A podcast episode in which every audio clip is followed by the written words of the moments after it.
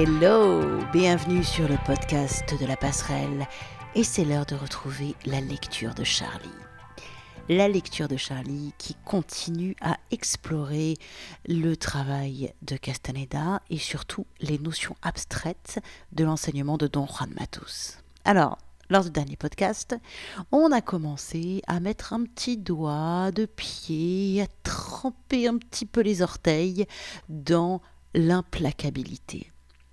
Je ne sais pas si vous vous rappelez, à la fin du précédent podcast, Castaneda se souvient de la première fois où il a atteint de lui-même le lieu sans pitié. C'était la première grande leçon d'implacabilité que lui donnait Don Juan Matus. Alors, aujourd'hui, on va enfin connaître comment ça s'est passé le chapitre s'appelle Le lieu sans pitié. On est toujours dans la force du silence de Carlos Castaneda. Accrochez vos ceintures et laissez-vous faire. Imaginez juste deux secondes, si vous étiez à la place de Castaneda, qu'est-ce que vous auriez fait? Mais surtout, projetez-vous et essayez de sentir ce moment où effectivement, quand d'un coup, on perd tout espoir, qu'on n'a plus rien à perdre et que là, quelque chose change, on déplace notre point jusqu'au lieu sans pitié. Alors, ça vous semble flou, je vais juste commencer à lire, ça sera plus simple. Rappelez-vous, ces lectures peuvent vraiment s'écouter comme des méditations actives. Alors soit vous avez un papier, un stylo, vous notez plein de trucs et vous posez toutes vos questions sur le site de projet-lapasserelle.com puisqu'à chaque fois pour chaque, chaque podcast il y a un article et les commentaires sont ouverts. Sinon, vous vous calez vous respirez profondément, quelques inspirations et expirations amples. Inspire, expire. Revenez, soyez juste présent au rythme de votre respiration, au bruit alentour. Calez-vous sur les sensations du corps les parties en contact avec le sol ou votre chaise, selon que vous êtes assis ou allongé. Revenez à l'intérieur de votre corps et soyez présent à votre respiration. Laissez se ralentir le rythme, laissez s'apaiser votre dialogue intérieur. Calez-vous simplement sur votre respiration. Inspire. Expire.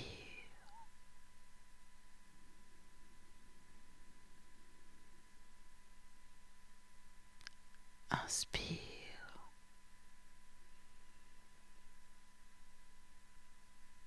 Expire.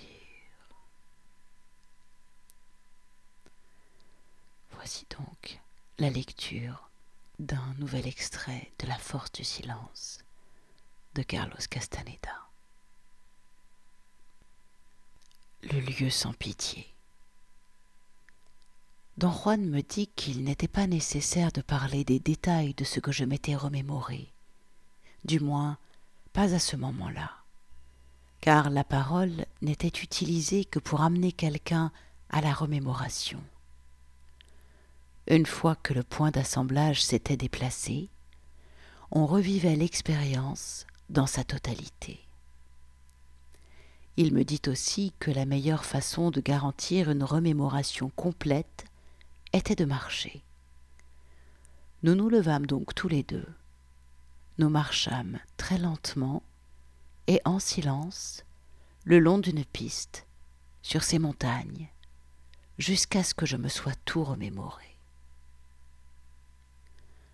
nous nous trouvions dans les faubourgs de Guémas, dans le Mexique septentrional, arrivant en voiture de Nogales, dans l'Arizona, quand il m'apparut manifeste que Don Juan n'allait pas bien. Depuis environ une heure, il avait été exceptionnellement silencieux et sombre. Je ne savais que penser, mais soudain, son corps se convulsa. Son menton vint frapper sa poitrine, comme si les muscles de son cou ne pouvaient plus soutenir le poids de sa tête. Vous êtes malade en voiture, don Juan? lui demandai-je, soudain alarmé. Il ne répondit pas. Il respirait par la bouche. Pendant la première partie de notre voyage, qui avait duré plusieurs heures, il avait été très bien. Nous avions beaucoup parlé de tout et de rien. Quand nous nous étions arrêtés dans la ville de Santa Ana pour prendre de l'essence, il avait même fait des exercices, appuyé au toit de la voiture pour détendre les muscles de ses épaules. Qu'avez-vous, don Juan? demandai-je. L'anxiété me donnait des crampes d'estomac. Il marmonna, la tête toujours penchée en avant, qu'il voulait se rendre dans tel restaurant et me donna d'une voix hésitante et lente des indications précises pour y aller. Je garai la voiture dans une rue latérale, à un pâté de maison du restaurant. Comme j'ouvrais la porte de la voiture qui était de mon côté, il s'accrocha à mon bras d'une main de fer. Il se traîna péniblement et avec mon aide hors de la voiture par-dessus le siège du conducteur. Une fois sur le trottoir, il s'appuya des deux mains sur mes épaules pour redresser son dos. Nous parcourûmes la rue en direction de l'immeuble délabré où se trouvait le restaurant. Don Juan était pendu à mon bras de tout son poids. Sa respiration était tellement rapide et le tremblement de son corps tellement inquiétant que je m'affolai je trébuchai et je dus marc-bouter contre le mur pour nous empêcher tous les deux de tomber. J'étais tellement anxieux que je ne pouvais pas penser. Je regardais ses yeux. Ils étaient ternes. Ils n'avaient pas leur éclat habituel. Nous entrâmes maladroitement dans le restaurant, et un garçon plein de sollicitude accourut, comme sur commande, pour aider don Juan. Comment vous sentez-vous aujourd'hui? hurla-t-il dans l'oreille de don Juan. Il porta pratiquement don Juan de la porte jusqu'à une table, le fit asseoir et disparut. Est-ce qu'il vous connaît, don Juan? demandai-je quand nous fûmes assis. Sans me regarder, il marmonna quelque chose d'inintelligible je me levai et me rendis à la cuisine pour chercher le garçon empressé. Connais-tu le vieil homme qui est avec moi? Lui demandai-je quand je réussis à le coincer. Bien sûr, je le connais, dit-il. Et son attitude était celle d'un homme qui avait juste assez de patience pour répondre à une seule question. C'est le vieil homme qui souffre d'attaque. Sa déclaration régla pour moi le problème. Je compris alors que Don Juan avait eu une légère attaque pendant que nous étions en voiture. Je n'aurais rien pu faire pour l'éviter, mais je me sentais impuissant et inquiet. Le sentiment que le pire n'était pas encore arrivé me rendait malade. Je revins à la table et m'assis en silence. Soudain, le même garçon arriva avec deux assiettes de crevettes fraîches et deux bols de soupe de tortue de mer. Je pensais que le restaurant ne servait que des crevettes et de la soupe de tortue de mer, ou bien que Don Juan mangeait la même chose chaque fois qu'il était ici. Le garçon parla à voix si haute à Don Juan qu'on l'entendait malgré le fracas que faisait la clientèle. J'espère que vous aimerez votre repas, hurlait-il. Si vous avez besoin de moi, levez le bras. Je viendrai tout de suite. Don Juan acquiesça de la tête, et le garçon partit, après avoir donné de petites tapes affectueuses à Don Juan dans le dos. Don Juan mangea avec voracité, en se souriant à lui-même de temps en temps. J'étais tellement inquiet que la seule idée de manger me donnait la nausée. Mais j'atteignis un seuil d'anxiété familier, et plus j'étais préoccupé, plus j'avais faim. Je goûtais la nourriture et la trouvais extraordinairement bonne. Je me sentis un peu mieux après avoir mangé, mais la situation n'avait pas changé et mon anxiété n'avait pas diminué. Quand don Juan eut fini de manger, il leva la main au-dessus de sa tête. Un moment plus tard, le garçon arriva et me tendit l'addition. Je le payai et aidai don Juan à se lever. Le garçon le guida par le bras jusqu'à la sortie du restaurant. Il l'aida même à sortir dans la rue et lui fit ses adieux avec effusion. Nous retournâmes à pied jusqu'à la voiture, aussi laborieusement que nous en étions venus. Don Juan, s'appuyant lourdement sur mon bras, haletant et s'arrêtant pour prendre souffle de temps en temps. Le garçon se tenait sur le pas de la porte, comme pour s'assurer que je n'allais pas laisser don Juan tomber. Don Juan mit deux ou trois bonnes minutes pour entrer dans la voiture. Dites-moi, don Juan, que puis-je faire pour vous? lui demandai-je avec insistance.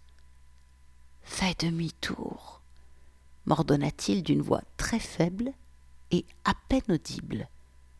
Je veux aller de l'autre côté de la ville, au magasin. Ils me connaissent aussi là-bas. Ce sont mes amis. Je lui dis que je ne savais pas de quel magasin il s'agissait. Il marmonna des choses incohérentes, puis piqua une crise de nerfs. Il tapa des deux pieds sur le plancher de la voiture. Il fit la moue et bava littéralement sur sa chemise. Puis il sembla avoir un moment de lucidité. Cela m'inquiéta énormément de le voir lutter pour mettre de l'ordre dans ses pensées. Il réussit finalement à me dire comment me rendre jusqu'au magasin. J'étais plus mal à l'aise que jamais. Je craignais que la crise dont avait souffert don Juan ne fût plus sérieuse que je ne le pensais. Je voulais me débarrasser de lui, l'emmener dans sa famille ou chez des amis, mais je ne savais pas où les trouver. Je ne savais pas quoi faire d'autre. Je fis demi-tour et conduisis jusqu'au magasin qui, selon lui, était de l'autre côté de la ville. J'hésitais à retourner au restaurant pour demander au garçon s'il connaissait la famille de don Juan. J'espérais que quelqu'un au magasin le connaîtrait. Plus je pensais à la situation dans laquelle je me trouvais, plus je m'apitoyais sur moi-même. Don Juan était fichu. J'éprouvais un terrible sentiment de perte, d'échec. Il allait me manquer, mais mon sentiment de perte était contrebalancé par mon mécontentement d'avoir sur le dos Don Juan dans le pire des états. Je conduisis pendant près d'une heure, à la recherche du magasin. Je n'arrivais pas à le trouver. Don Juan reconnut qu'il s'était peut-être trompé, que le magasin se trouvait peut-être dans une autre ville. J'étais alors complètement épuisé et n'avais pas la moindre idée de ce que je devais faire. Quand j'étais dans mon état de conscience normal, j'avais toujours l'étrange impression que j'en savais plus sur lui que ma raison ne me le disait. Maintenant, sous la pression de sa détérioration mentale, j'étais certain, sans savoir pourquoi, que ses amis l'attendaient quelque part au Mexique, mais j'ignorais dans quel lieu il se trouvait. Mon épuisement était plus que physique. C'était un mélange d'inquiétude et de culpabilité. J'étais inquiet de me trouver coincé avec un vieil homme affaibli, qui était peut-être, autant que je sache, mortellement atteint. Et je me sentais coupable d'être aussi déloyal à son égard. Je garai ma voiture près du bord de mer. Don Juan mit presque dix minutes à en sortir. Nous nous rendîmes à pied vers l'océan, mais comme nous en approchions, Don Juan se cabra comme un mulet et refusa d'aller plus loin il marmonna que les eaux de la baie de Guémas l'effrayaient. Il fit demi-tour et me conduisit vers la grande place, une plaza poussiéreuse sans le moindre banc. Don Juan s'assit sur le bord du trottoir. Un camion de nettoyage passa, en faisant tourner ses brosses d'acier dont il ne tombait pas une goutte d'eau. Le nuage de poussière me fit tousser. J'étais tellement ébranlé par cette situation que l'idée de le laisser assis là me traversa l'esprit. Je me sentis gêné d'avoir eu une telle pensée et lui donnai de petites tapes dans le dos. Vous devez faire un effort pour me dire où je peux vous emmener, lui dis-je doucement, pour me dire où vous voulez aller. Je veux que tu ailles au diable, répondit-il d'une voix âpre et cassée. En l'entendant me parler de cette façon, je me dis que don Juan n'avait peut-être pas souffert d'une crise, mais de quelque autre maladie cérébrale qui lui avait fait perdre l'esprit et devenir violent. Soudain, il se leva et s'éloigna de moi. Je vis comme il avait l'air frêle. Il avait vieilli en quelques heures. Sa vigueur naturelle avait disparu, et ce que je voyais devant moi, c'était un homme affreusement vieux et faible.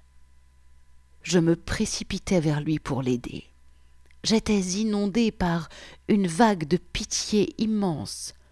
Je me vis vieux et faible, à peine capable de marcher. C'était intolérable. J'étais près de pleurer, euh, non sur don Juan, mais sur moi-même.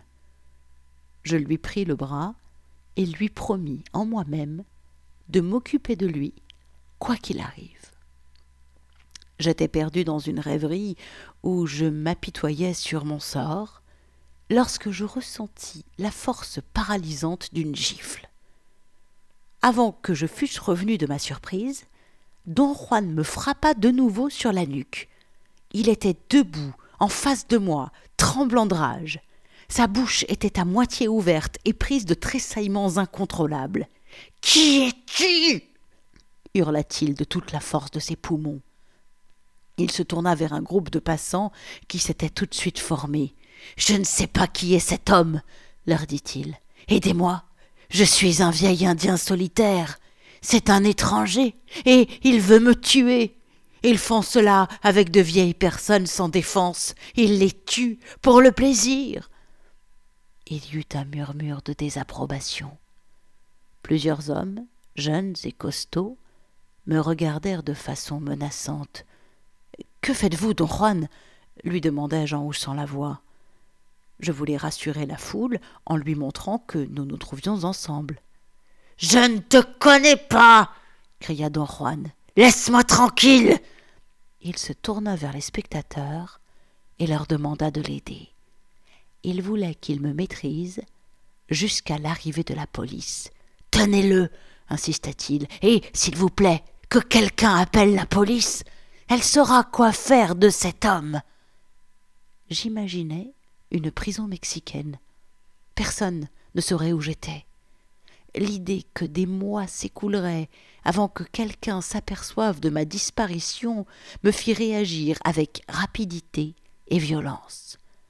Je donnai un coup de pied au premier homme qui s'approcha de moi et pris la fuite à une vitesse égale à ma panique. Je savais que je courais pour sauver ma peau. Plusieurs hommes me coururent après.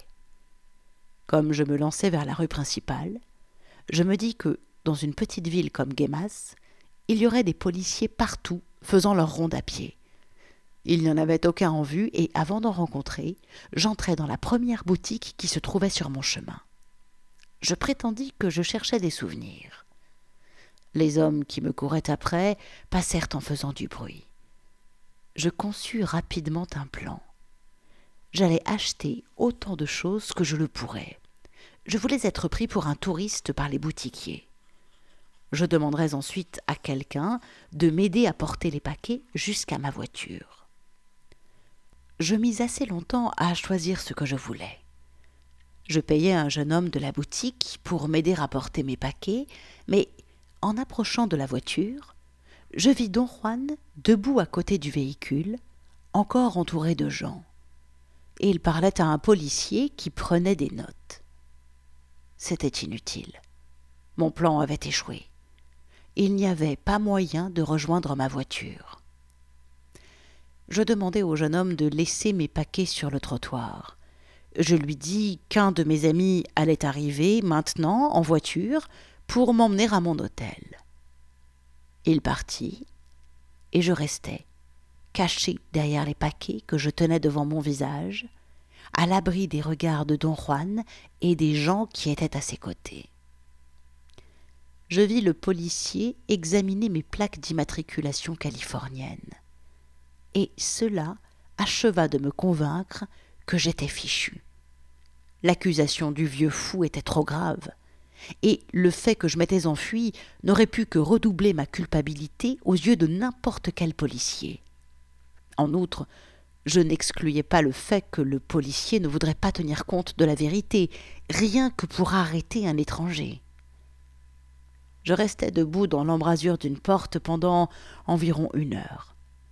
Le policier partit, mais les gens restèrent autour de don Juan qui criait et agitait les bras dans tous les sens. J'étais beaucoup trop loin pour entendre ce qu'il disait, mais j'imaginais l'essentiel du contenu de ces cris nerveux qui se succédaient avec rapidité. Il me fallait absolument concevoir un autre plan. J'envisageais d'aller à l'hôtel et d'y rester quelques jours en attendant de me hasarder dehors pour reprendre ma voiture. Je pensais retourner à la boutique et demander qu'on m'appelle un taxi. Je n'avais jamais eu à prendre un taxi à Guémas et je ne savais pas si l'on en trouvait. Mais mon plan s'évanouit instantanément quand je pensais que si la police était assez compétente et que Don Juan avait été pris au sérieux, elle contrôlerait les hôtels. Peut-être le policier avait-il quitté Don Juan justement pour s'acquitter de cette tâche Il me vint aussi à l'esprit d'aller à la station d'autobus et de prendre un aller simple pour n'importe quelle ville qui se trouverait le long de la frontière, ou bien de prendre n'importe quel autobus partant de Guémas, quelle qu'en fût la direction. J'abandonnai tout de suite cette idée. J'étais sûr que Don Juan avait donné mon nom au policier et que la police avait probablement déjà alerté les compagnies de transport. Une panique aveugle s'empara de mon esprit. Je respirais à petits coups pour me calmer les nerfs. Je remarquai que le groupe qui entourait don Juan commençait à se disperser. Le policier revint avec un collègue, et les deux hommes s'éloignèrent en marchant lentement vers le bout de la rue. C'est à ce moment-là que je ressentis une envie soudaine et incontrôlable. On aurait dit que mon corps était séparé de mon cerveau. J'allais jusqu'à ma voiture, emportant tous mes paquets. Sans la moindre trace de peur ni d'inquiétude, j'ouvris le coffre, y déposai les paquets, puis ouvris la porte du côté du conducteur. Don Juan se trouvait sur le trottoir près de la voiture, et me regardait d'un air absent. Je le fixais avec une froideur qui ne me ressemblait pas du tout. Je n'avais jamais éprouvé un pareil sentiment de ma vie. Il ne s'agissait pas de haine, ni même de colère. Il ne me gênait pas non plus. Ce n'était pas de la résignation ni de la patience, et certainement pas de la bonté. Il s'agissait plutôt d'une froide indifférence d'un manque de pitié effrayant.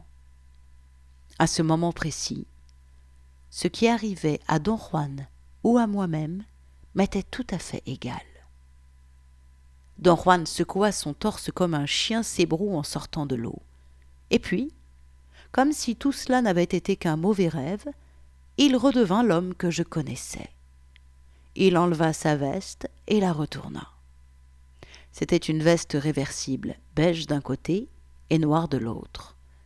Il portait maintenant une veste noire. Il jeta son chapeau de paille dans la voiture et se coiffa avec soin. Il tira le col de sa chemise par-dessus celui de la veste, ce qui le fit tout de suite paraître plus jeune. Sans dire un mot, il m'aida à caser le reste de mes paquets dans la voiture. Quand les deux policiers revinrent vers nous en courant et en donnant des coups de sifflet, alertés par le bruit de l'ouverture et de la fermeture des portes de la voiture, don Juan se précipita agilement à leur rencontre. Il les écouta attentivement et leur affirma qu'il n'avait rien à craindre. Il leur expliqua qu'ils avaient dû rencontrer son père, un vieil Indien fragile qui souffrait de troubles cérébraux. Tandis qu'il leur parlait, il ouvrait et refermait les portes de la voiture, comme pour en vérifier les serrures. Il transporta sur le siège arrière les paquets qui se trouvaient dans le coffre. Sa souplesse et sa vigueur juvénile étaient à l'opposé des mouvements que le vieil homme faisait quelques minutes auparavant. Je savais qu'il agissait ainsi à l'intention du policier qu'il avait vu plus tôt. Si j'avais été cet homme, j'aurais pensé sans la moindre réserve que je voyais maintenant le fils du vieil Indien qui souffrait de troubles cérébraux. Don Juan leur donna le nom du restaurant où l'on connaissait son père, puis, sans vergogne, les soudoya. Je ne pris pas la peine de parler au policier. Quelque chose faisait que je me sentais dur, froid, silencieux, efficace. Nous entrâmes sans un mot dans la voiture. Les policiers n'essayèrent pas de me demander quoi que ce fût. Ils avaient l'air trop fatigués même pour cela. Nous nous éloignâmes en voiture. À quel genre de tour vous êtes-vous livré là, don Juan? lui demandai-je et la froideur de mon ton me surprit. C'était ma première leçon d'implacabilité, me dit-il. Il me fit remarquer que, lorsque nous nous rendions vers Guémas, il m'avait averti de l'imminence d'une leçon d'implacabilité. Je lui avouai que je n'y avais pas prêté attention, parce que je croyais que notre conversation était seulement faite pour rompre la monotonie de la route. Je ne fais jamais la conversation, dit-il sévèrement. Tu devrais le savoir. Ce que j'ai fait cet après-midi visait à créer la situation propice pour que tu puisses déplacer ton point d'assemblage jusqu'au lieu précis où la pitié disparaît. On appelle ce lieu le lieu sans pitié. Le problème que les sorciers doivent résoudre, poursuivit-il, tient au fait que le lieu sans pitié ne doit être atteint que grâce à une aide minimale. Le nagual plante le décor, mais c'est l'apprenti qui déplace son point d'assemblage. Aujourd'hui, c'est exactement ce que tu as fait. Je t'ai aidé, peut-être d'une manière un peu trop spectaculaire, en déplaçant mon propre point d'assemblage pour le fixer sur une position spécifique qui m'a transformé en vieil homme affaibli et imprévisible. Je ne jouais pas seulement à être vieux et affaibli, j'étais vieux. La lueur malicieuse de son regard m'indiqua qu'il s'amusait. Il n'était pas absolument nécessaire que je le fasse, continua-t-il. J'aurais pu te guider dans le déplacement de ton point d'assemblage sans choisir cette tactique dure, mais je n'ai pas pu m'en empêcher. Comme cet événement ne se reproduira jamais, je voulais savoir si je pouvais me comporter comme mon propre bénéfacteur ou pas. Crois-moi, je me suis surpris moi-même autant que j'ai dû te surprendre je me sentais incroyablement bien. Je n'avais aucune difficulté à accepter ce qu'il me disait, et aucune question à lui poser, parce que je comprenais tout, sans avoir besoin d'explication. Et voilà, c'était donc la première leçon d'implacabilité de Don Juan. Et voilà comment précipité dans une situation où il a été quelque part, Castaneda, aux limites de la pitié et je trouve ça terrible de voir à quel point il passe par tous les états, mais que tous ces états, cette humanité qui nous fait tous nous ressembler les uns aux autres, cet apitoiement constant où on se dit Oh le pauvre En fait, on ne fait qu'une chose, c'est s'apitoyer sur notre propre sort. Et ce, jusqu'au moment où d'un coup, c'est soit je trouve une solution, soit je finis dans une prison mexicaine. Et ce moment où tu n'as plus le choix, déplace ton point d'assemblage, et là, il atteint le lieu sans pitié.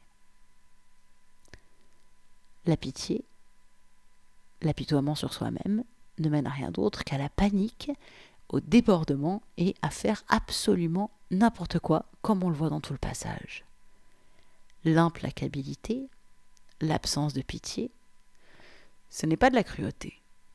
Au final, en lisant ce passage, moi je trouve qu'il y a bien plus de cruauté et de mesquinerie quand Castaneda est dans l'apitoiement le plus total, en train de se dire que bah, autant il va le laisser moisir là sur son trottoir parce que tu comprends, il est tellement mal d'avoir un mec qui est pas bien à côté de lui, alors que quand il atteint le lieu sans pitié, d'un coup c'est non mais en fait, peu importe ce qui se passe, je prends les paquets, je rentre dans la voiture et on y va. Ce qui est très important, c'est que le moment où il dit Je n'éprouvais plus la moindre pitié, ni pour, ni pour Don Juan, ni pour moi-même. J'avais je faisais juste ce que j'avais à faire.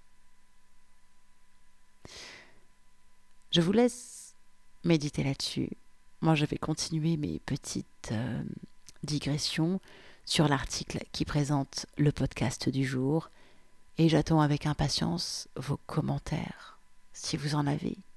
Qu'est-ce que vous en pensez de ce lieu sans pitié, de cette implacabilité? Est-ce que vous en êtes loin? Est-ce que c'est quelque chose qui est familier pour vous? Est-ce que vous avez déjà réussi à déplacer votre point jusqu'au lieu sans pitié? Ou est-ce que pour vous ça vous semble même pas imaginable? Je vous retrouve sur projet-lapasserelle.com avec grand plaisir. Et puis sur ce même site, projet-lapasserelle.com, vous pouvez aussi retrouver plein d'autres articles, des articles qui parlent d'astrologie, de tarot, de conscience, de cohérence toltec, de chamanisme, de yoga. Bref, n'hésitez pas, promenez-vous, c'est fait pour ça. À très bientôt, prenez soin de vous. Ciao, ciao, ciao. Retrouvez-nous chaque semaine sur projet-lapasserelle.com, les carnets de route d'un chaman du XXIe siècle.